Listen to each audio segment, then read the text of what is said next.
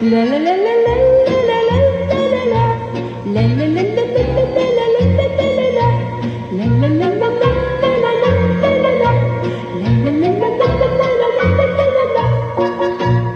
дорогие слушательницы и слушатели.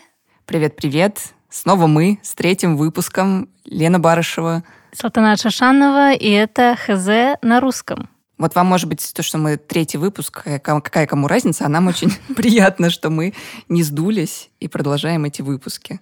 Ну, мы не то, что не сдулись, мне кажется, мы только набираем, раскрываем крылья, и каждый из наших э, гостей привносит какой-то новый, новую глубину. И сегодня у нас в гостях э, замечательная художница Надя Кабелинки.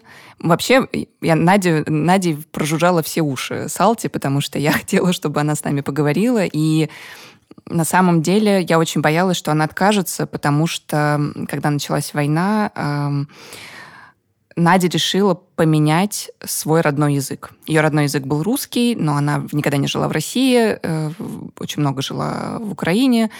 И она сказала, говорит, я хочу поменять на украинский. И я подумала, все, вот тут мы ее потеряли. Тут она ну, откажется говорить, но, слава богу, Надя согласилась, потому что будет разговор о языке, и я супер рада. Надя, на самом деле, известная художница, у нее очень много разных работ. Они там и выставлялись и в Лондоне, и в Нью-Йорке, и в Лиссабоне, и в, и в Берлине будет большая выставка. Да, одна из ее работ является частью коллекции Гугенхайм, музеум, например. Да, э, Надя там супер интересная судьба, вы это в подкасте послушайте, потому что она выросла в Тунисе и жила в Дубае, и докторскую защитила в Сорбонне. Сейчас она живет в Берлине уже много лет, и у нее муж немец.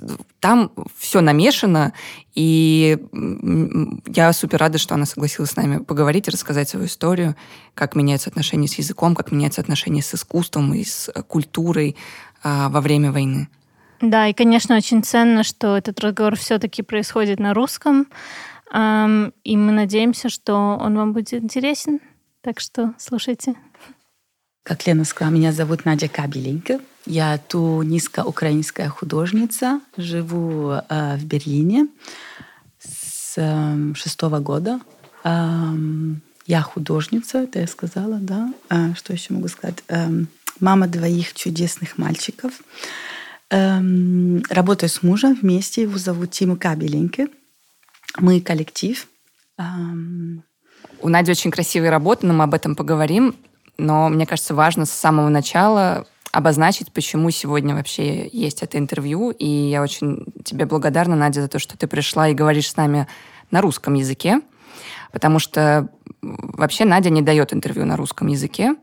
Но для нас она сделала исключение, потому что мы хотели поговорить о том, как изменилось отношение к русскому языку э, после 24 февраля, э, после начала полномасштабного вторжения. И э, Надя, ты часто говорила, что это твой один из родных языков, русский язык, и война это изменила это отношение. Ты много для себя переосмыслила, и я бы очень хотела, если ты могла бы с этого начать, mm-hmm. мне кажется, это важно. Ну, я думаю, как у многих э, украинцев и вообще людей в мире был шок. Эм, мы не ожидали, я не ожидала, моя семья тоже этого не ожидала. И кто говорит шок, говорит тоже изменения, очень такие глубокие. Эм, может быть, самый большой шок может, тоже в отношении с языком, потому что первый язык для меня был русский язык. Э, в том смысле, что мама со мной говорила всегда на русском языке, и родители у меня тоже общаются на русском языке. И это до сих пор, потому что это невозможно просто так изменить. Э, я начала теперь изучать, конечно, очень интенсивно украинский язык, но все равно это так сразу через день невозможно все переделать. Вот. У меня был шок, потому что, ну, кроме того, что вторжение в моей стране, убивают моих людей, э, ну, это все просто невозможно эту, эту трагедию передать. Но просто у меня тогда возник вопрос, который я себе никогда не задавала. Почему будущая киевлянка, и мама у меня коренная киевлянка с несколько поколений, со, со стороны отца, со стороны бабушки моей, она из Николаева, ну, украинцы мы, а говорили всегда и говорим до сих пор на русском языке. У меня тогда возник вот этот вопрос, не, недоразумение. То есть именно после полномасштабного вторжения да. у тебя вдруг этот вопрос стал так остро? Да. До этого ты не задавалась этим вопросом? Нет, нет, потому что не было проблемы, как вот именно российская пропаганда об этом. Э, каждый говорил на своем языке, и вообще в Киеве была всегда такая очень для меня приятная ситуация, являлась украинскоговорящие говорили на украинском, а русскоговорящие отвечали на, российск... на... российском. Вот, Сейчас я, я не могу, да, я уже не могу даже сказать русский язык, для меня уже российская мова. Эм, вот, и оно так получалось, что как-то плавно все шло. Эм, я понимаю, хорошо, я думаю, украинский язык. Э, может быть, не сто процентов, но 70-60%. Мне всегда было очень приятно слушать язык. Ну и несколько слов я употребляла. Но так, чтобы перейти, не было такого, что надо обязательно. Никто меня этого не просил. И, и это являлось просто натуральной ситуацией для меня. А вот когда возник вот этот вопрос, просто я не понимала, а почему же я говорю на русском, если я украинка и вообще с центра Украины, с столицы? И тогда я начала понимать, что это колонизация. 300 лет, когда тебя долбят, запрещают язык, Э, тебе внушают, что твоя культура — это низкая культура, что это сельская культура из села, что э, развитие — это все, что русское, российское. Оно в подсознании. Это, конечно, никогда не думала, не верила в это, но оно как-то входит в подсознание, тебе это как-то передается. Мама мне, конечно, всегда говорила, что мы украинцы, Украина, и все. И э, ну, еда наша украинская, одежда все, все такое прочее. Это просто не был вопрос. Но мы русскоговорящие украинцы. И это было как-то нормально для меня. Ну, как в Бельгии два языка. Э, в Швейцарии тоже там несколько, три или четыре. Есть такие страны, где говорят на несколько языков. Вот. Но после этого вторжения, э, этого ужаса вообще, конечно, невозможно стать так смотреть на все, как раньше. И я говорила со своими детьми тоже на русском языке. И теперь я не могу, не могу сказать, что я перестала, но я никакие усилия больше не передаю. Для меня уже, если они не говорят... Они со мной стали потихоньку, уже перешли на немецкий. Ну, я тоже как бы перешла на немецкий. Я бы очень хотела с ними говорить на украинском языке, но я сама его изучаю. Как я могу передать то, что я еще сама не имею?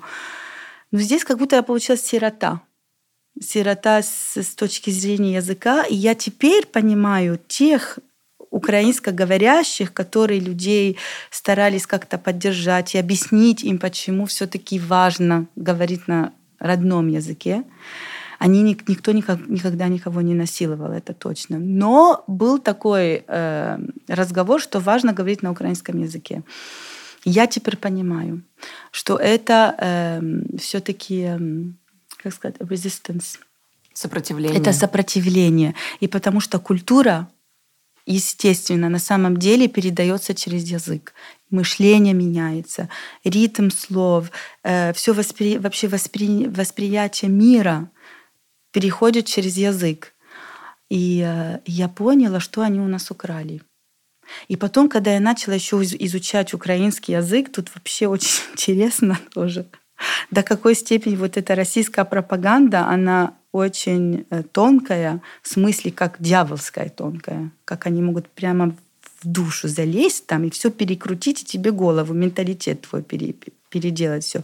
Они, и как, они украли букву, я не знаю, если вы это слышали. Нет. Они у нас украли, Советский Союз. Потому что украинский язык не запрещался в Украине, его э, изучали, преподавали в школе, но у нас есть две буквы Г и Г. Mm. Г украли. Мама моя даже не знала, я только недавно об этом себе говорила, что в украинском есть буква Г. Есть слова, которые с Г, а другие с Г. Это показывает, до какой степени язык эм, в, в нем больше есть нюансов. Даже расхищение даже в языке, да? Да. Настолько вот. Э, э, fine. А что значит yes. украли? То есть они не, не, реформировали не, язык не, и не, редуцировали? Буквы. Они преподавали украинский язык без одной буквы.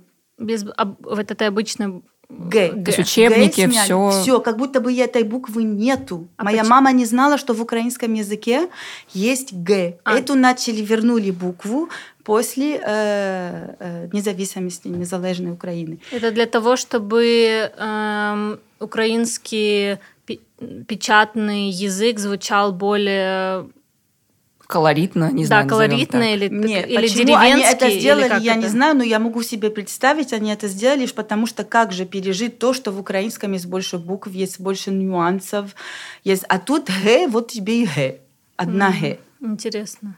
Я так себе думаю, потому что здесь, потому что в русском только г, а как же в украинском получается и г, и г? И еще в украинском еще есть слу- э, э, кейс, случай, Мгм.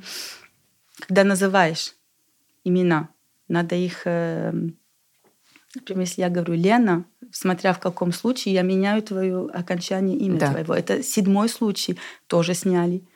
А ты имеешь в виду, эм, И- Иван родил девчонку, велел тащить пеленку? То есть Как скла- склонение, склонение. Склонение, э, это... Нету склонений? Не, есть склонение. Есть но седьмой в- падеж. Это называется падеж. в се- в седьмой они тоже.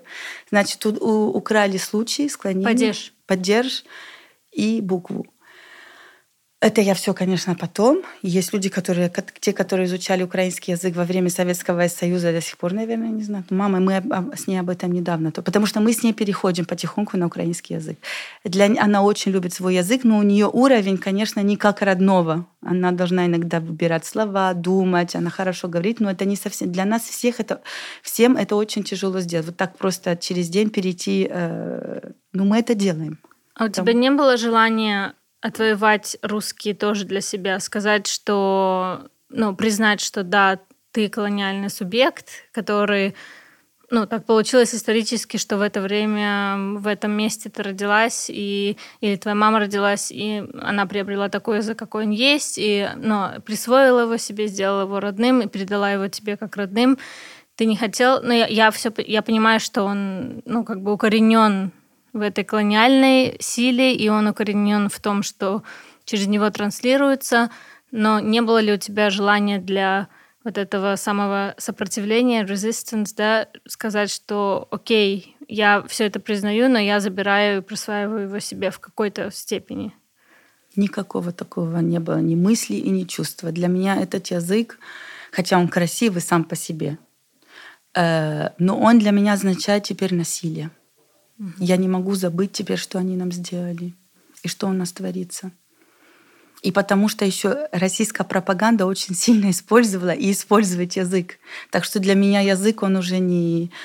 э, не, не, Не отделен от этого насилия. невин- не, innocent. Невинный. Невинный. Не невинный. Не невинный. Не невинный язык. М.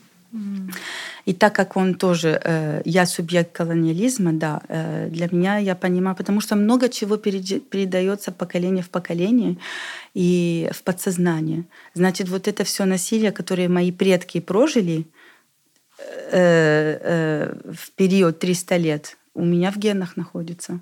И хилинг, именно вот это все перебороть вот это и вылечиться, надо на это посмотреть, на проблему, чтобы можно ее отпустить. Надо сначала, чтобы что-то отпустить, надо понять, что где-то есть проблема. Ну, российский язык для меня теперь становится проблемой. Да, это очень интересно еще насчет детей, потому что ну, мой язык родной тоже русский, моя мама говорила по-русски, но мы казахи и выросли в Казахстане. И я помню, что когда мне было лет семь, я, я говорю, мама, а мы русские? Мама говорит, почему? Ну, мы смотрим русское телевидение, мы говорим по-русски. Мама такая, нет, мы казахи. Но у меня ну, уже тогда в голове был какой-то так, какое-то несопоставление, Мгм. какой-то непорядок. И м, ну, я осознала себя как вот колониальный субъект вот этот Мгм. самый в 21 год, когда я вдруг ну, почитала там Эдварда Саида, там что-то еще, и я подумала, окей, эм, мгм.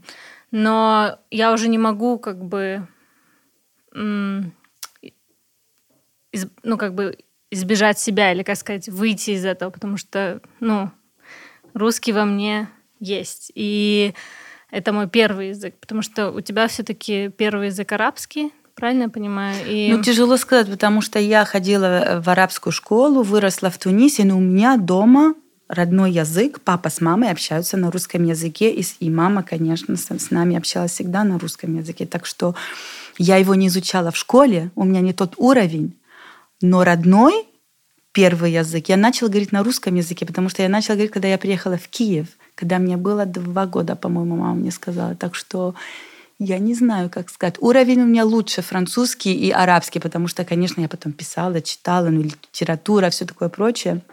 Я сама читала на русском, но это все мое, то, что я сама с, с, с, моим, интерес, с моим интересом подход, подход к литературе. Но я не ходила ни в какую русскую школу. Так что я не знаю, как сказать, первый, второй, а это важно вообще. Слушай, а если ты забудешь русский язык, у тебя много языков, шесть, сколько, семь? Да, шесть, украинский это седьмой, седьмой будет, язык. да. Ну, то есть ну, со стороны можно сказать, ну, русский забудется, у Нади есть много других языков, да, на которые нам... Да, не страшно. есть... Но проблема, что забудется, я не уверена, потому что он уже в твоих клетках, он уже находится очень глубоко в тебе. И, как я говорю, ну, мышление, все передается. Это очень тяжело. Почему это болезненный процесс, но я хочу через него пройти. И, допустим, это как приключение будет для меня. Может, получится, может, нет. Я не знаю, если получится. Ну, например, с детьми моими это было точно такой случай, как ты говоришь. Мы на «ты», да? Да. Ага. Что-то я как-то... Да, э, мой Аким тоже сначала мне говорит, ну я русский, когда еще началась война, это для меня был такой кошмар, шок. Я себе думаю, что ты наделала? Я стараюсь ему внушить, что это вообще сейчас является Россия нашими врагами. Это мы никакие никогда не были русскими, это для меня вообще просто полный кошмар. И это несколько месяцев, пока он понял, потому что русский язык, ну для него тоже, а почему не украинский? Есть же язык, и в Киеве говорят люди тоже на Украине. У меня потом началось уже чувство вины, но я потом себя, ну я ж тут при чем? Ну вот такое все траля-ля. Я очень сожалею, что я не начала с ними говорить на арабском на самом деле. Но это не было такое решение. Я когда была беременная первым старшим сыном, у меня был такой возникал вопрос, ну какой же язык? У меня их три. Арабский, французский, русский. И когда родился Аким, я автоматически, у меня просто полилось все, пошло русский язык. Я даже не вздумывалась. Я думаю, ну хорошо, так и будет, значит, будем на русском. А когда я забеременела со вторым, думаю, ну очень хорошо, уже есть русский язык, будем дальше на русском, я не буду там что-то питаться. А вот когда он родился, Данил, у меня автоматически я захотела говорить на арабском. И при том так сильно, и я себя заставляла переходить на русский, потому что тогда я понимаю, что невозможно. Тогда не был бы и не русский, и не арабский. А он еще у меня все не очень хорошо выговаривает, Данил, э, и у него не так хорошо получается все высказывать, буквы, все произношение на немецком и на русском языке, а на арабском, как будто бы он родился в Тунисе. Я не знаю, как это объяснить. Но говорят же, что уже в утробе формируется речевой аппарат, и что даже что как будто бы ты в утробе уже слышишь звуки извне. Может быть, ты беременна им была в Тунисе? Или, может быть, ты нет, слушала что-то на арабском? Нет, я не знаю. Нет, наход... вот. я была больше думала, в Киеве. Думала по-арабски, может в Тунисе, быть, там... в... я вообще не находилась, когда...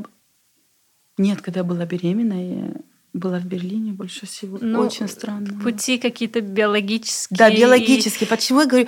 Оно все имеет какое-то отношение с предками, с биологией, с генами, даже язык.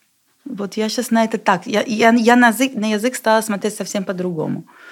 Что есть ответственность, язык имеет свои коды, что вот, например, вот, вот колониализм вот этот, он не просто так прошел, ну и что, я субъект колониализма. Нет, это значит насилие, которое находится в моих клетках через язык, которое перешло через вот этот язык.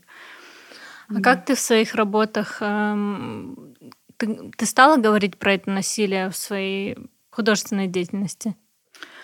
Ну, моя художественная деятельность, она всегда была про насилие, всегда. Э, и может быть в подсознании, потому что много чего мне передалось. Э, ну все, война, голодомор, вот эти 300 лет колониализма, э, презрение саму себе, потому что они нам передавали вот именно вот эту идею, что украинцы, они не на уровне русской культуры, может быть, там, не знаю, там так говорилось, но что-то пере... прошло. Эм, Расскажи ну, про свою какую-нибудь работу нашим слушательницам, которые не знают тебя. Я не знаю, Лена, ты знаешь мою работу, про какую ты хочешь поговорить. Мне так легче, потому что сама выбрать... Э, Расскажи про скамейку, вот коротко, мне кажется. Mm. Она, она там действительно про насилие и про, про, про понятное. Многих. У меня их много, этих скамеек. Несколько серий. Первая, может, про первую, можно сказать. Она называется э, «Парк Фабот», «Looted Art». Это здесь игра слов. Э, «Парк Фабот» по-немецки значит «запрещается парковаться». И в одно и то же время это значит «нельзя входить в парк». «Парк Фабот». Э, looted art – это значит искусство, которое, эм, когда, например, у нас сейчас в Украине является вторжение, и армия, российская армия украла э, искусство, худо, э, работы, э, э, картины, там, художественные работы с Украины. Как это называется? Looted. Это не просто украсть, есть такой термин э, специфический. И вот я забыла все, у меня mm. тоже смешалось. Но я понимаю, о чем ты говоришь. Я думаю, потому, наши значит, вот потому что я, я хотела именно в тему при, привести, как большие музеи в Европе, в том числе Нойс музеем, Лувр, British музеем, все такое прочее, у них столько работ из наших стран, я имею в виду наши, значит, э, Северная Африка, вообще из Африки и все такое прочее, из Туниса, из Римской империи, Карфагенской э, империи, из Египта, конечно, мы это все знаем. И, конечно же, эти работы никто никогда не покупал. Награбили и утащили На, к себе. Вот награбили, да. Эм... Википедия утверждает, что лутер арт это перемещенные культурные ценности. Mm. Интересно. Перемещенные, да? Такое нейтральное слово да. в целом. Ага, из, из точки А в точку Б. Интересно, что Взяли там, и переместили. Так красиво так все, хотя там они украли, понимаешь? Да. Может, потому что Э, в Российской империи это очень часто делалось. Так что они Я знаю нашли слово. такое слово. Я вспомнила слово. Это же называлось трофей на самом деле. А, а вот трофей. военные трофеи трофеи. И это, ну, кто-то этим гордился, но на самом деле это стыдно. Империи. Ну, как этим вот, гордятся империи. Как э, из Украины сейчас э, российские солдаты тащили стиралки и, не знаю, посудомоечные туалеты, машины, все, туалеты, унитазы, нижнее да. белье женщин. Ну, как бы все, это, также и искусство, в общем-то, растаскивалось. Войны без этого не обходятся. Mm. Тащут, тащут все, что можно. И кроме войн, колониализм Э, например, когда, когда англичане были в Египте, они просто себе брали без войн, они там сидели, брали себе, что им надо было. Вот. И почему возникла эта идея? Потому что в этот период, это был девятый год, э, меня пригласили в выставку в Египет. И тогда тема была скизофрения этой выставки, но и был э, такой интеллектуальный эм, война, можно сказать, разборка между Нойс музеем и музеем Египта в Каиру они до сих пор хотят свою Нефертити. Ну и тогда они очень, они до сих пор хотят, но тогда был такой сильный, мощный разговор, и э, я должна была сделать выставку тогда в Египте, в Кайру. Я себе, ну я же туниска, да, Северной Африки, у меня тоже, значит, есть вот эта идея, что у нас много многих наших работ находятся э, в музеях, и мы должны еще платить деньги, чтобы зайти и посмотреть на, нашу, на наше искусство там арабская или африканская, это все, можно сказать, collective memory, коллективная э, память. Восп... Да. память. Угу. Вот я себе просто такой э, интересный вопрос задала. А что, если я пойду в публичное пространство и возьму, как это Википедия говорит? Перемещу, а, перемещу. перемещу какой-то предмет в галерею, и тот факт, что она уже находится, эта работа или эта вещь, или этот предмет в галерее, и скажу, что это искусство, значит, будет окей. Уже не заберут. Уже, уже, уже я не Еще украла. денежку заплатят, чтобы посмотреть на то, что ты переместила. Вот, и я тогда, э, ну, вот этот э, скамейку, у нас было очень интересно, целый процесс. А я обожаю эту историю. Я ее очень люблю. Эту историю, это моя самая любимая. We had so much fun. Э, Но ну, я не буду входить в детали, потому что на самом ну, деле было очень смешно и интересно, как мы ее украли. Значит, взяли мы эту скамейку, и я ее э, накрыла эм, с этими spikes, это иголками. такие, как уголки, иголки, уголками, э, которые находятся очень часто в скульп... на, на скульптурах, на памятниках, в публичном пространстве, чтобы голуби не садились. Да, да, такие шип... понятно, шипы такие. Шипы, с... понятно да. для чего, да. Вот. И, и еще здесь другой э, э, момент, потому что я же выросла в Тунисе, в Северной Африке. У нас такого вообще нету. И, не, и мы себе такого не можем даже представить. У нас что... такого нет, имеется в виду, нет вот этих шипов. Шипов на память. Против птиц. Птицы mm. настолько... Да, для нас птицы, не только птицы, особенно голуби, мы их очень любим. И когда mm. мы их видим, мы только радуемся, потому что для нас это естественно, они символ эм, свободы и мира. Э, и мира, да. Вот, так как в Библии. Правда, для арабов это такие, они так и видят.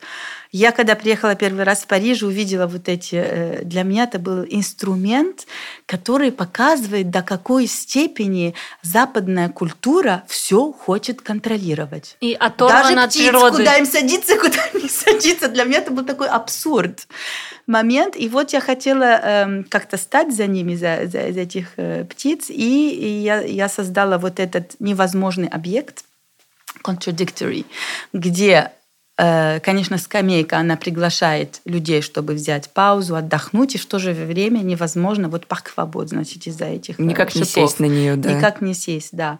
И тут же, конечно, лутед арт и вот это все. Эм, ну, вот это, например, Ну, я, пример. я когда смотрела на эти скамейки, э, у меня возникла сразу ассоциация с тем, что во многих эм, как раз западных странах на скамейках делают шип, не шипы, а какие-то специальные разделители или даже небольшие шипы против того, чтобы бездомные люди на них спали. Это новое. Это несколько лет назад началось. Когда у меня возникла идея, это было в 2010 году. Такого еще нигде не было в Европе.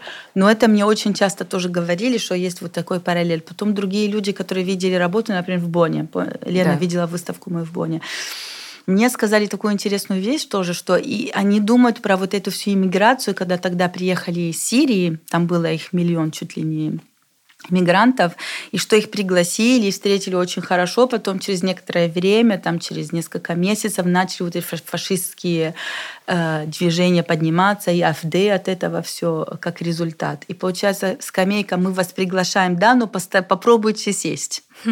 Тоже было. Это не от меня исходит. Это такая скульптура, которая дает много возможностей разных интерпретаций. Люди в нее видят все, что, смотря что они прожили, какой тип насилия, они в этом э, предмете видят. Я, я считаю, что как мы на полисемик, значит, там возможности, э, разные возможности для, понятия. Да, для интерпретации. Интерпретации, да. Ты же за время вот сколько да, с 24 февраля ты, ты была в Украине, даже, по-моему, не раз, да? Раз. Один раз. Я сейчас э, в июле собираюсь. Знаешь, у нас должна была открыться выставка в марте.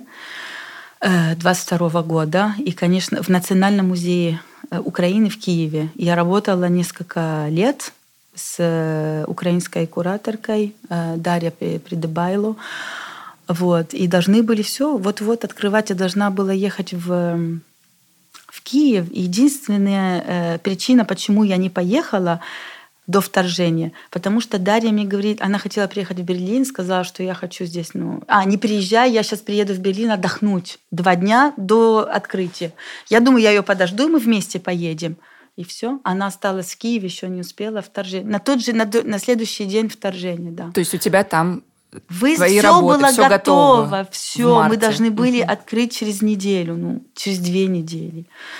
И до сих пор там стоит моя инсталляция. А музей э, входит в реставрацию, э, вступает в реставрацию в сентябре, по-моему. Мы должны или сейчас, или мы открываем, или они должны разрушить буквально работу, потому что невозможно, невозможно иначе.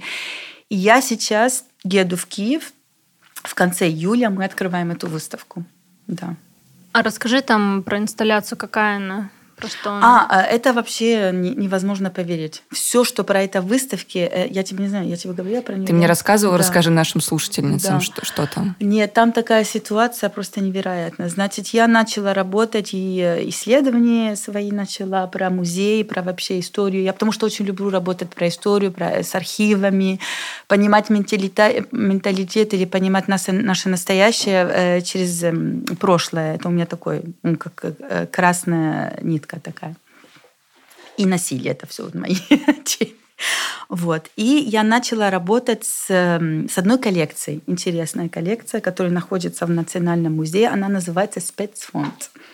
Может быть, вас напоминает слово «спец». Спецоперация напоминает, увы. Вот-вот. Так что я, конечно, этого всего никто никогда не знал. Ну, мы смотрели на эту спец э, коллекцию, значит, специальная коллекция, которая эм, э, создал, э, ну, не Сталин, он, ну, режим, сталинский режим, это было в конце 30-х годов. И туда входили все работы, которые должны были, надо было уничтожить. Большинство работ имели отношение с таковым, как называется, во время Советского Союза называли авангард формализмом. Вообще-то формализм – это все, что не входит в социализм. То есть это, это не грубо дегенеративное говоря. искусство? М? Это то, что называлось еще дегенеративным искусством? Они его называли формализмом. Это больше mm-hmm. абстракция, авангард, mm-hmm. э, э, монументализм, украинский монументализм, вот это все. И э, еще входили туда работы, например, очень знаменитых художников. Они в коллекции тоже есть, которые я выбрала. Исаак Бродский. Это один из самых знаменитых, может, самый знаменитый художник Советского Союза во время Сталина именно. Но его работы тоже были запрещ... запрещенные потому что он изображал э, фигуры э, э, там, э, коммунистической партии, которые, конечно, Сталин становились персона нон грата, их расстреливали, все такое. Значит, надо было... Фотографии всю... можно было как-то заретушировать, вот, вот они... а, а картины, да, что-то Они это сделать. делали. И сейчас мы, я в Берлине принесу такие работы, где они точно так, как в фотографиях ретушировали, точно так и картины. Просто в картинах получается абсурд. Mm. Абсурдный момент, может, даже сюрреалистический момент, потому что я, я не понимаю, тот, который сделал вот этот censorship, который стирал лица цензура, и, лич... цензура, цензура, и да. личность, и все, он что думает, что картина еще является картиной, что еще можно, когда в ней есть эстетический контент. Я для... Ну, это такой Но она превращается интерес... в какую-то новую картину, которая вот как раз она говорит ста... уже о том... Ну, они же не как... сделали это для этого. Ну, Я да. сейчас ее использую в этом да, смысле. Да, да, да. Вот, значит, это такая коллекция. И меня что интересовало? Ну, я не буду сейчас, потому что целая история. Почему, э, куда, а, как ее, ее спасли вообще-то немцы. Это тоже ирония судьбы, потому что когда вошли э, немецкие войска в Киев, они украли тоже looted art, все эти работы не потому, что они считали, что это хорошее искусство, а именно, как это слово? Трофейно переместить. Переместить. Они переместили в Польшу. Просто ради акта перемещения. Нет, чтобы изучать врага. А, боже, вау. И они находились в Польше. Потом, конечно, когда э, немцы проиграли войну, работы вернулись в Москву, и потом, потом большинство, но не все работы вернулись тогда в Киев. И остались, не было уже спецфонда, но большинство работ еще не показывали. Ну, тогда Хрущев и Брежнев уже не было вот этой страшной цензуры, но все равно они не были персон... Ну, это было искусство, не соцреализм. Бреф, меня что, это, что интересовало, именно они поврежденные работы, потому что их э, там, ну, они были в каких-то э, сараях, э, их там этот э, мяли, э, там была влажность. И вот эти все оттиски и... Следы времени. След, след, да. Следы вот этого. Следы насилия. Вот, след, следы насилия. Я хотела сделать работу про следы, следы насилия, потому что я понимала, что это как будто бы насилие на все тело украинского народа потому что искусство, оно изображает э, народ как будто бы на теле, да. И значит, я что сделала? Я сделала эм, репродукцию именно только вот этих э, следов э, на черных э, таких панелях, которые имеют точно такой размер, как оригинальные картины. И их можно трогать. Здесь я начала работать со слепыми, со слепыми ну, с, не, с невидящими людьми. Uh-huh. Значит, я хотела, у меня давно был такой, была такая мечта, сделать выставку, которую могут видеть точно так люди, которые видящие и невидящие.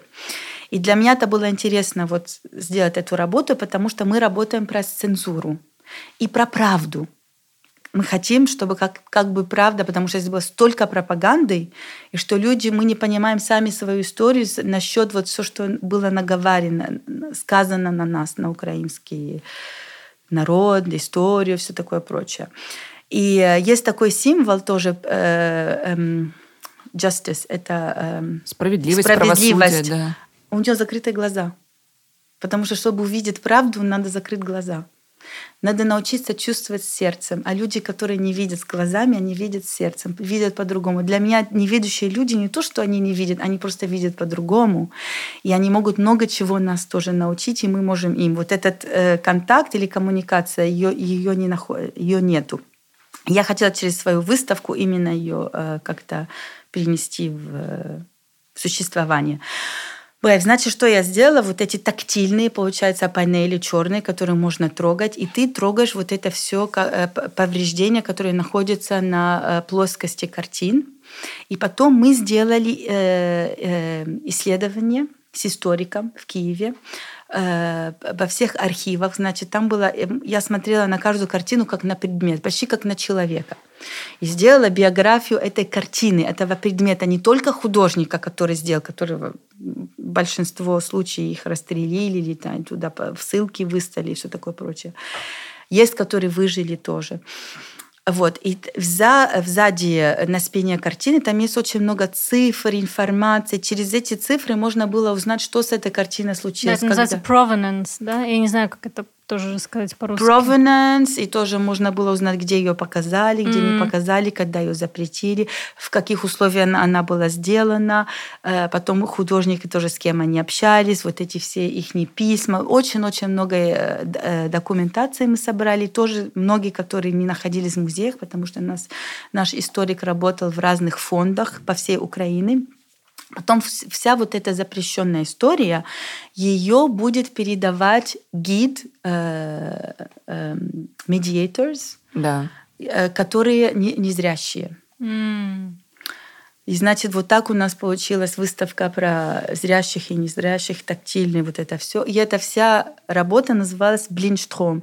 И получается, до вторжения это была историческая работа. А после это стало актуальность, потому что мы теперь живем точно такую же ситуацию. Кстати, Путин берет точно один к одному э, сталинскую пропаганду. Украинцы это нации, тоже так же сделали после Второй мировой войны. Это все националисты, э, украинцы все, они же убили евреев, да. И самое, что я здесь сделала в Берлине, потому что мы эту работу сейчас покажем в Берлине в сентябре. И я решила, что оригинальные работы я не хочу показывать, Потому что тут еще идет история между Украиной и Германией. Потому что немцы, они взяли один к одному советскую пропаганду. Им же это подходит.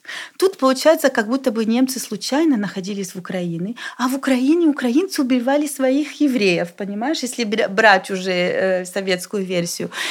Так что здесь очень много э, исторических э, данных, которые надо пере, пере, пере, пере, пересмотреть в самой Германии с отношением с, с украинской историей. То есть именно вот, вот э, эти черные работы. Они будут находиться. Да, которых можно потрогать руками. Их будет показывать в Хамбургер Банхоф. Да, э, без оригинальных. Да, в сентябре э, наши слушательницы, которые из Берлина, могут пойти. Да, начинается и, выставка 7 и, сентября. Не, ну 7 это будет превью. С 8 сентября 7 месяцев. Ну это на самом деле большая выставка, насколько я понимаю. Там много работ из разных да, периодов. Да, да, это будет эти. как моя маленькая сервис. Значит, все мои работы... Не все. Э, конечно, не все. Не, некоторые работы с, э, с 8 с 9 года по сегодняшний день. И две самые важные, большие такие э, центральные работы, это будет Блинштром, вот эту работу, которую мы в Киеве не показали. Сейчас же мы открываем тоже выставку в июле в Киеве, в этом же музее, но без этой работы, потому что оригиналы во время войны это же национальный музей. Они спрятали все эти работы. Невозможно, потому что Россия что хочет уничтожить? Больше всего. Первое, что это, конечно, украинскую культуру. И, конечно же, такие истории. Это же им совсем не подходит. Так что мы решили, что мы откроем выставку, потому что там другие работы, которые тоже имеют отношение с войной. Кстати, я же не знала этого всего, но как будто бы в подсознании я чувствовала. Э, но эта работа с коллекцией, мы решили ее показать после войны, потому что я хочу, чтобы первый раз Плинштром показать с оригинальными, хочу, чтобы это было в Украине. Это украинская история, надо, чтобы... А? а здесь мы покажем все работы без оригиналов, именно потому что же вот эта цензура, она находится тоже в Германии с отношением к отношению с э, уничтожением евреев в Украине. Ты не боишься ехать в Киев в июле? Mm. Да, конечно. Ну, ну как боюсь? Ну, там же все мои, моя семья и мои люди, и все. И украинцы же там сидят. Страшно, да, но все равно надо. Я считаю, я очень рада даже, что они решили в июле открывать эту выставку, потому что это тоже... Эм, во-первых, людям надо, надо видеть искусство, которое там большинство украинцев находится в Украине. И в Украине дальше все институции работают, все функционирует. Даже, может быть, лучше, чем в Германии многие вещи, например, как бан, э, поезда вовремя выходят.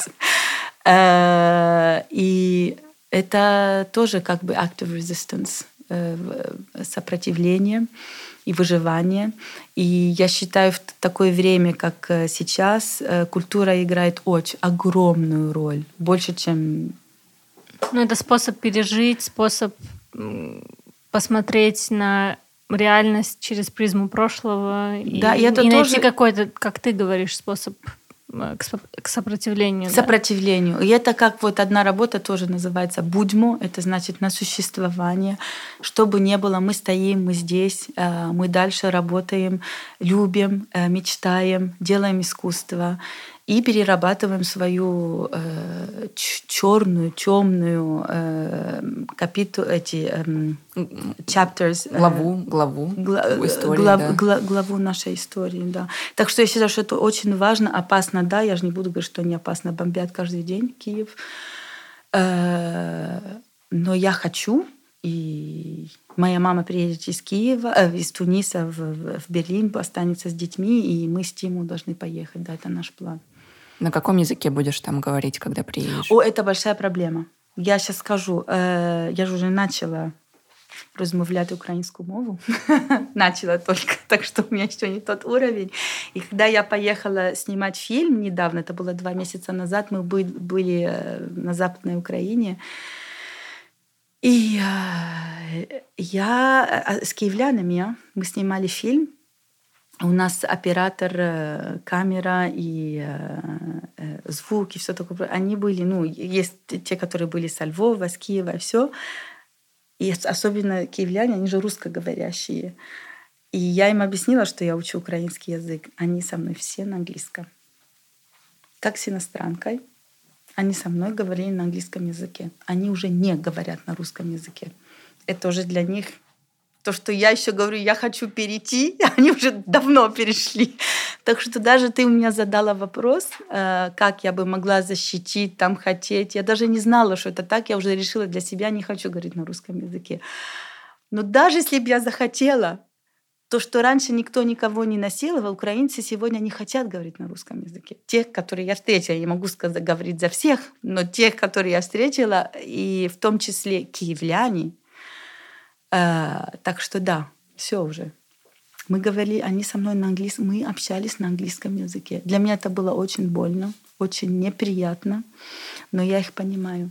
Это просто очень болезненная ситуация, и они не могут употреблять язык э, врага, который их сейчас убивает. Но это было невозможным, чтобы они говорили с тобой по-украински, например, и ты говоришь, что ты понимаешь большинство слов. Да, и, я, это... я, я им это я предложила, но mm-hmm. в, том, в том случае я бы им отвечала на русском. А, да, да. А этого они не хотели. Они эксплисит, специально именно отвечали на английском, чтобы этого случая не было, чтобы я не говорила вообще ни одного слова на русском. Много украинцев в Берлине много беженцев и много разной речи украинской и, и русской речи. Как-то Берлин для тебя поменялся с точки зрения языка? Я точно замечаю, что ты ходишь и очень много слышишь русского языка сейчас. Ты чувствуешь Больше, это? чем э, раньше, да. Больше, чем раньше. Хотя я должна сказать, что Берлин это все-таки здесь русскоговорящие, э, очень много русскоговорящих в Берлине живут. Больше турков, наверное, вторая комьюнити. Нет? Мне кажется. Ну, русскоговорящие точно входят в топ 5. Потому что русскоговорящие это очень много. Это да. и Казахстан, это и Украина, это и Беларусь, это же не только Россия, да. Ну, я не знаю, как каждый по-своему. А я людей, украинцев, которые встречаю, они больше говорят на украинском языке. И я стараюсь. Я, я, конечно, не делаю никакой дискриминации. Для меня все люди, люди, все. Но я стараюсь общаться больше с, с украинскоговорящими, чтобы выучить язык, только из практики. Например, чтобы сказать, у меня сейчас э, ассистентка, я могу выбрать себе, кого хочу, э, ассистент. Я себе выбрала именно э, девочку, художницу с Украины, э, с Киева. Не, не она не с Киева, она с Николаева. Но она прекрасно говорит на украинском, и мы с ней решили только говорить на украинском языке. Так что для меня это сейчас важно, да. Это критерием, чтобы быстрее выучить язык. И ты думаешь, что у тебя будет эта глубинная связь с украинским языком? То есть она уже есть. Она уже есть. Она ты... всегда была. Она всегда была, потому что песни я всегда слышала. Дед у меня всегда пел песни на украинском языке. Э, бабушка всегда там проходили, подскальзывались какие-то слова, хата, хлопец, э, швидко. Были всегда эти слова. И потом телевидение всегда было на украинском языке. Я, я же находилась всегда в Киеве. Это не то, что там мы говорили на русском, не было укра... украинский язык всегда э, ну, он находился где-то. И может быть через вот этот подсознание, через гены, я не знаю, я всегда, и да, а сейчас еще больше, я о, обожаю вообще этот язык. Я когда слышу, я, я, я бы только слышала украинский язык. Для меня это просто вау. И я песни все время слушаю, стараюсь телевидение ставить. Мне это так приятно. И это было до войны. Так просто до войны я не делала, не, не преодоляла никакие усилия. Просто мне было так удобнее, легче и все. Сейчас э, приятно, хочется и надо, что оно все вместе. Прижало. Да. Но вот насчет миграции, миграционных потоков у тебя много это тоже одна, помимо насилия и каких-то исторических документирования и вот какой-то археологической работы, которую ты проделаешь для того, чтобы создать свои э, работы. У тебя еще одна из вот этих э, очень тем присутствующих, это тема миграции. Mm. Вот одна из твоих самых знаменитых работ, которая называется Flying Carpets, да, она была как раз вот комментарием на миграцию в Европу, из э, разных стран. Может быть, ты расскажешь про эту работу или про какие-то другие, где у тебя вот эти миграционные потоки были, миграционные ну, истории были как-то да. затронуты. И если у тебя в планах, например, проговорить про вот эту новую украинскую миграцию в Берлин? Э, у меня нету таких планов, что я, например, думаю, сейчас эта тема меня интересует, я сейчас э, постараюсь создать работу про эту тему. Такого нет. Оно у меня все плавно очень все входит, и очень часто одна работа исходит из другой прошлой работы. Но, значит, я не знаю, если я буду когда-то у меня возникнет идея потом работать про э, иммиграцию украинцев, находящихся в Германии. Но что я могу точно сказать, что вот эта тема иммиграции, она всегда находится, не всегда, но очень часто находится в моих работах. Это потому что хочет художник или не хочет, всегда есть биографический элемент – я, конечно, родилась в Тунисе, значит, папа у меня тунисец, мама украинка. Э, жила я в Дубае тоже очень, я там закончила школу, потом мы в Киев каждое лето 2-3 месяца проводили там, потом я поехала жить во Францию, после Франции Германия. И у меня вот это всегда было чувство, что я принадлежу одному месту, но мне всегда люди давали чувство, что нет. Так что оно вот именно эм, взгляд иностранца, что я иностранец где-то, всегда приходилось, с, как люди на меня смотрели. Потому что я, например, физически, не знаю, если люди меня сейчас не могут видеть, у меня больше внешнее, европейское внешнее, да. А когда я нахожусь в Украине, я, меня часто говорят, ну, какое у тебя интересное восточное лицо. А в Тунисе я слишком европейка. Потом, конечно, в Украине у меня, ну, русский язык видно, что я не была в школе, у меня есть акцент какой-то, значит, все равно я не оттуда, да. Э, ну, я никогда не чувствовала расизма, но ну, не совсем своя. А в Тунисе, конечно же, не своя, хотя у меня все, и язык, и код, и я, но внешность не та. В Эмиратах, естественно, это не моя страна, ну, моя история с, с, с Западной Европой, это, естественно, потому что это не мои страны. Я и себя и чувствую иностранкой, даже если я очень люблю Германию, и мои дети, и муж немцы, и у меня сейчас недавно гражданство я взяла, это не мой язык, я и не пытаюсь. Но даже то, что свое, мне всегда давали э, чувство, дать понять, что ты не совсем своя. Так что вот эта иммиграция и между культурами находиться, это все, это моя родина. То, что ее нету. Вот бы- это моя быть где-то Между. Везде, между. И и я теперь чувствую, что моя родина это вся земля, мои люди это человечество. Я теперь дошла до такого, до такой степени, что я считаю, что это преимущество что я научилась большой урок жизни тем, что я не, мне всегда давали, я всегда хотела куда-то всунуться, чтобы меня приняли, а теперь я уже не стараюсь, мне это как раз очень подходит. Ну, смотри, я вижу, два, два разных процесса происходит. С одной стороны, э, такой человек мира, как говорят, да, гражданин мира, все много-много, я везде.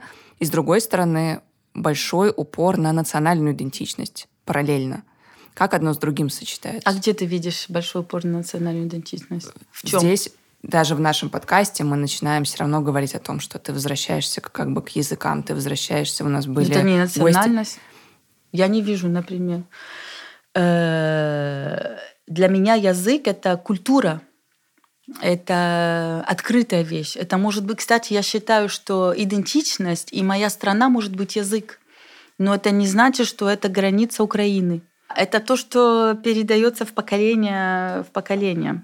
Значит, эм, я не знаю, может, ты, ты видишь где-то национализм, я не вижу национализм. Я не сказала национализм, я сказала, что становится важным э, как бы обозначить, откуда ты. То есть, с одной стороны, есть наложение мульти, да, разных-разных бэкграундов, и это часть идентичности.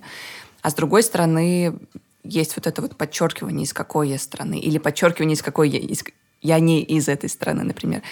Там, там, это, это связано много с политическими процессами, да, то есть белорусы громко заявили, мы белорусы, мы, мы боремся с режимом Лукашенко, мы переезжаем, много белорусов тоже, в том числе в Германии, там, в Польше. Это становится частью национального. До того, как все эти процессы начались, ну да, я белорус. Ну как бы это помимо прочего. А еще я айтишник, а еще я то, а еще я то. М. Сейчас это очень важно подчеркнуть, из какой ты страны. Я и так, по крайней мере, вижу. М. Люди об этом говорят. Люди, там, паспорт, флаг. Это все много этого. Так, так, так много Может не быть, было. так и есть. Но меня, например, э, травмирует тот факт, что я еще до сих пор не взяла свое украинское, украинское гражданство из-за э, бюрократические причины, э, связанные с маминым свидетельством о рождении. У нее есть гражданство, у меня, у моего брата тоже есть, только у меня. Это мне очень неприятно. Но в том числе, я не знаю, как это объяснить. Э, Это мое, да, я очень люблю. Больше сказать, я очень люблю Украину. Я когда там нахожусь, я просто у меня как это моя стихия, все, все складывается, даже духовно. Я когда медитирую, я вхожу в другие степени глубины сама с собой, вникаю в себя больше. Э, Я чувствую вообще, что это святая земля. Там очень много шаманской культуры тоже. эм, Ну и, конечно, и православной. Там очень высокий духовный уровень, который меня туда притягает. Ну и, конечно же, там мои корни. Эм, Но я научилась сегодня находить себя хорошо везде. Вот это что. Я, я могу, например, всю жизнь провести здесь или даже поехать не знаю, в Норвегию где-то. Если для меня самое главное, чтобы были мои ро- родные люди со мной. Значит, э, дети, муж, э, родители, когда могут к нам приехать, друзья. И чтобы я могла свободно заниматься своей деятельностью. Это искусство. Потому что для меня искусство — это воздух, с которым я... Это просто для меня все это моя вода, это мой воздух. Я- Ну, я, я, я- ты сейчас задаешь вопрос, он очень интересный. Я не могу на него так просто сказать да, нет, где-то. Оно, плавное такое все. А тогда посоветуй все-таки тем людям, кто сейчас находится в таком положении, вынужденно или там, добровольно, это очень много разных народов по миру, кто находится вот не, не на родине, но еще не на своей новой родине, в таком подвешенном состоянии. Как быть? Как, как, с, этим, как с этим жить? Ты научилась, как, как другим? Эм, Я научилась, во-первых, смириться с ситуацией и сконцентрироваться на позитивное всегда. Я себя для меня это как будто бы упражнение. Я себя заставляю, когда у меня негативная мысль, это тоже входит в мою духовную деятельность. Когда что-то негативное приходит, паф, я стараюсь, когда я замечаю, как полиция, знаешь, на себя слежу. О, это мне не подходит, это мысль, потому что мысль всегда с собой приносит тоже чувство. До того, как я начинаю себя плохо чувствовать, я эту мысль сразу срезаю и перехожу на позитивное. А позитивное можно везде найти. И можно у себя дома, в родине тоже найти что-то негативное. Так что Пока ты говоришь, я думаю про вот эту твою работу Flying Carpets, про то, что ты говорил, что ты где-то между, что ты где-то как бы Париж, и вот это тоже вот летающий вот этот объект, mm-hmm. э, ковер, на который можно сесть и оказаться в любом месте в любое время медитативно, да, там, или... Но при этом ты его сделал из металлического материала, ты при этом его все равно сделал с референсом на какую-то клетку, на что-то, что тебя ограничивает, да, то есть э, получается, что мы... То есть Наверное, это вот этот как раз внешний фактор, что когда ты где-то находилась, то люди на тебя эту клетку надевали. Они говорили, ты не принадлежишь нам, или кто-то такая, ну, ну или задавали какие-то вопросы, которые ограничивали твой полет. Так? Я, я, эта интерпретация интересная. Я никогда на, это, на это так не смотрела, на эту работу, а, потому что она возникла в, в, в очень таком специфическом контексте, э, который я могу сейчас э, описать. Но именно когда я была маленькая, я помню прекрасно, для нас оно все было одно, и как-то папа, папа мой очень любит, обожает Украину. Это вообще нельзя передать, какой он патриот и как он любит, и как он мучается. Он бы хотел сразу, даже во время войны, я его заставляла. Я его до сих пор заставляю не ехать. Он все любит про Киев и про Украину. И моя мама, естественно, она тоже в Тунисе чувствует, как у себя дома. И освоила всю культуру тунисскую. Она прекрасно говорит на тунисском диалекте, и у нее друзья, и все. Так что для меня с детства это все было как-то натурально являлось. Когда я встречала людей, меня спрашивали, а ты православная или ты мусульманка? Я только тогда думала. Потому что мы встречали все, у нас все были праздники. И мусульманские, и православные. Оно все было как-то, ну, праздники, праздники. И я вот именно тогда начин, возникал вопрос, что а кто же я, а почему надо выбирать? А как я могу выбрать или папу, или маму? Это как будто бы я отрежу эту руку. Кого ты любишь больше? Или они не спрашивали, никто не смел сказать, кого ты любишь больше. Но было почти так, потому что если бы я сказала, что я мусульманка, значит, я мамину культуру православную не воспринимаю. Или, или э, по-другому. Значит, для детей это просто кошмар такие вопросы. Это очень тяжелая ситуация, я думаю, даже травмическая где-то в подсознании.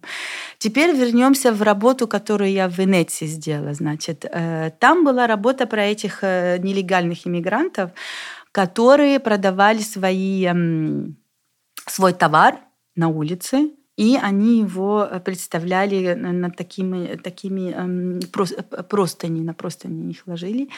Я сначала думала, это чтобы не пачкать э, там сумки, очки и все, чтобы не было прямо на полу. А оно оказалось, когда я там гуляла, это чтобы быстро собрать э, весь товар и удрать, и улететь, будто бы, если полиция придет в том случае. Вот, значит, эта ситуация, то, что они могут быстро очень э, избавиться от полиции, это было тоже ихняя как будто бы клетка. Потому что они одновременно могли удрать, и у них была какая-то э, возможность flexibility, там двигаться более-менее свободно. И в то же время в тот факт, что они никак не могли э, ну, легализировать свою ситуацию, это была их тюрьма. Я хотела именно вот, этот, э, вот эту ситуацию невозможную передать через геометрические формы, которые вообще-то должны были бы быть плавными, органикально, а они такие, как э, клетка, получается. И в том числе летучий ковер, потому что я хотела процитировать эм, весь вот этот э, э, восточный мир и «Тысяча и одна ночь» книгу, там, где можно про этот про летучий ковер прочитать, потому что он стал как клише такой. Ну, Потому что такой есть взгляд Запада, ориенталистский взгляд. Ориенталистский взгляд на весь Восток. И потому что если смотришь на Венецию, архитектуру, мне кажется, это э, город, который больше всего имеет влияние из э, восточных стран. Она очень такая восто... восточный город с, с точки зрения архитектуры. И потом тоже Венеция стала такой богатой, как она э, являлась в, в прошлом, потому что там было очень много торговли с, э, и вот эти exchange. Э, э, с Востоком. Обмен. Обмен с Востоком, с, с художниками, с э, Э, эм, учеными, вот, эти, вот этот весь обмен. И я подумала, вот эти же люди, которых сегодня не хотят, которые нелегальные, нелегально находятся в, в Европе или особенно в Венеции, может быть, их предки, они имели какую-то роль в именно богатство э, этого города. И это было как будто бы вот так, чтобы напомнить, что ну, чтобы сказать, вот это Запад, вот это Восток, это очень новая ситуация. Такое не было вообще в истории. Это после Второй мировой войны, что начались вот эти национализм и, и все эти границы, визы, и вот это все исключение культуры, исключение других. Как ты думаешь, какое будущее у русского языка? Вот мы на нем говорим. Я просто сейчас вернулась со съемок э, из Грузии, из Армении. Я себя все время ловила на мысли, что мы звали э, местных экспертов, и дискуссия была на русском, чтобы нас больше посмотрело людей. Такая была цель, да, прагматическая. Mm. Но я подумала, если я поеду лет через пять, допустим, с похожим шоу, и мы будем это снимать, я не факт, что найду людей, которые говорят по-русски. Mm. Это был просто как будто бы последний такой, последний вагон заскочить и поговорить по-русски. Mm. Какое у тебя чувство насчет русского языка в будущем? Не знаю. Я надеюсь, что не будет так, как сегодня, и что люди вспомнят про свои культуры, Э, например, даже в той же России, не даже выходить из России, там же страшно ужасный колониализм. Меня, например, очень увлекает культура шаманов, шаманизма. И вот эта вся часть Сибири, где у них... Я считаю, что человечество должно сейчас вернуться к этим предкам, к этим знаниям, и отношение с природой такое сильное. И все, что Российская империя просто стерла у этих людей – я надеюсь, что люди вернутся к своему. И даже в той же России, не говоря про других стран, это точно. Потому что э, много мудрости там и любовь к самому себе, любовь к своих предках, все, что передается, это же все очень агрессивно. У, нас у всех сколько миллиардов людей забрали, украли, стерли, сняли. И э, я считаю, что фатализма нету. Есть всегда мечта и надежда, что оно, оно, конечно, когда вернется, не будет идентично, как раньше. Оно и не надо нам, чтобы было как раньше. Но именно этот процесс, я считаю, что в нем будет э, э, э, evolution, развитие человечества. Ну, как будет, не знаю. Я надеюсь, чтобы осталось э, российский язык в Москве, вокруг Москвы, Питера. Там. Все остальные народы должны освободиться. Да, и заговорить на, на каком-то новом языке. Российский для москалей. Надя, спасибо большое. Спасибо. Не за что. Да, спасибо за такое видение будущего. Мы посмотрим, что будет. Посмотрим, что будет. И да. спасибо, что пришла и поговорила с нами на... И все обязательно сходите в сентябре на выставку Надя в э, Хамбургер Банхоф. Буду очень рада, приходите. Да, будем трогать и видеть правду. Трогать и видеть правду. Очень красиво сказано. Спасибо. Спасибо.